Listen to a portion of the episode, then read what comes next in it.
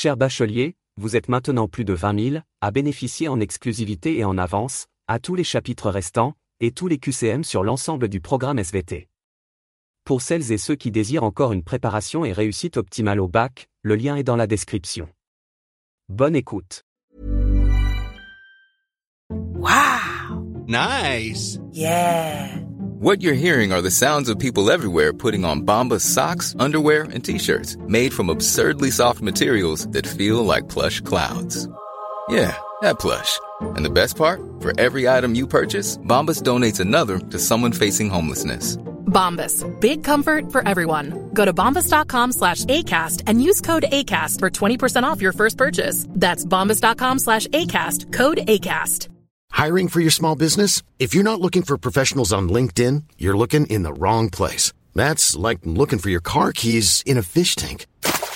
LinkedIn helps you hire professionals you can't find anywhere else, even those who aren't actively searching for a new job but might be open to the perfect role. In a given month, over 70% of LinkedIn users don't even visit other leading job sites. So start looking in the right place. With LinkedIn, you can hire professionals like a professional. Post your free job on linkedin.com slash people today. Hey, it's Ryan Reynolds, and I'm here with Keith, co-star of my upcoming film, If, only in theaters May 17th. Do you want to tell people the big news?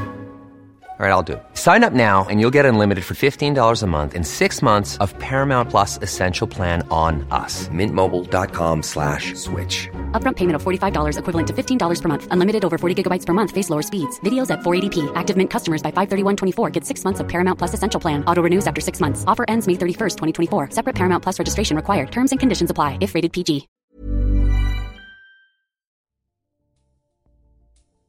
Bonjour à tous, bienvenue sur le podcast du bac, le podcast qui te permet de réviser où tu veux et quand tu veux. Le contenu du podcast, il concerne le thème la Terre, la vie et l'organisation du vivant. Le chapitre couvert aujourd'hui, c'est la diversification des êtres vivants et évolution. Et le sous-chapitre concerne la diversification sans modification du génome.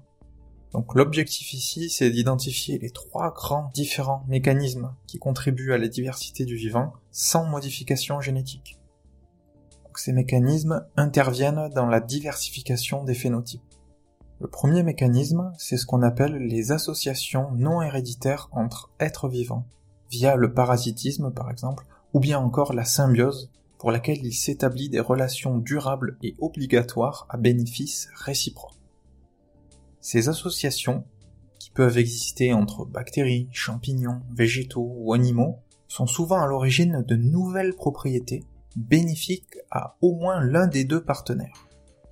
Un des exemples les plus parlants, c'est la symbiose entre l'être humain et ces bactéries qui constituent son microbiote intestinal. Il faut avoir à l'esprit que l'ensemble des gènes des bactéries du microbiote intestinal est de l'ordre de 100 fois supérieur au nombre de gènes de notre propre génome et donne des propriétés bénéfiques et indispensables à l'homme.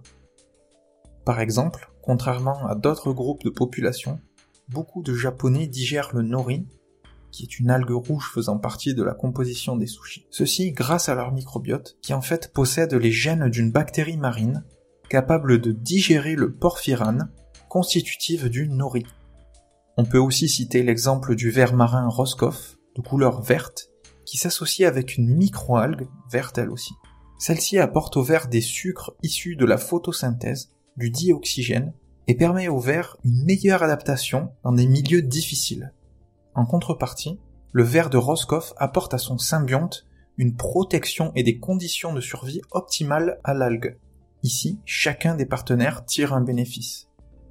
Ce qu'il faut retenir de ce mécanisme d'association entre êtres vivants, c'est qu'en mutualisant leurs fonctions, dans le cas d'une symbiose, deux espèces peuvent acquérir des propriétés nouvelles, de nouveaux phénotypes, ceux-ci à génome constant, et elles sont capables d'occuper une niche écologique plus large que celle qu'elles occuperaient si elles étaient séparées.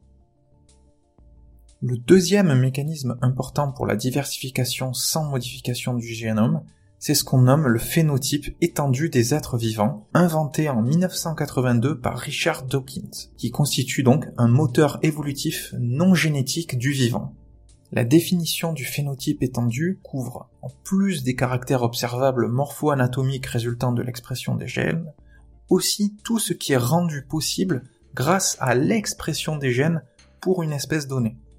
Autrement dit, le phénotype étendu est défini par toutes les manifestations de celui-ci, comme par exemple le comportement, comme la culture, les chants d'oiseaux, les chants de baleines, mais aussi en plus des comportements, les structures externes produites par l'animal, comme les toiles d'araignée, les nids d'oiseaux, ou bien euh, tout ce que peuvent produire de manière générale les êtres humains.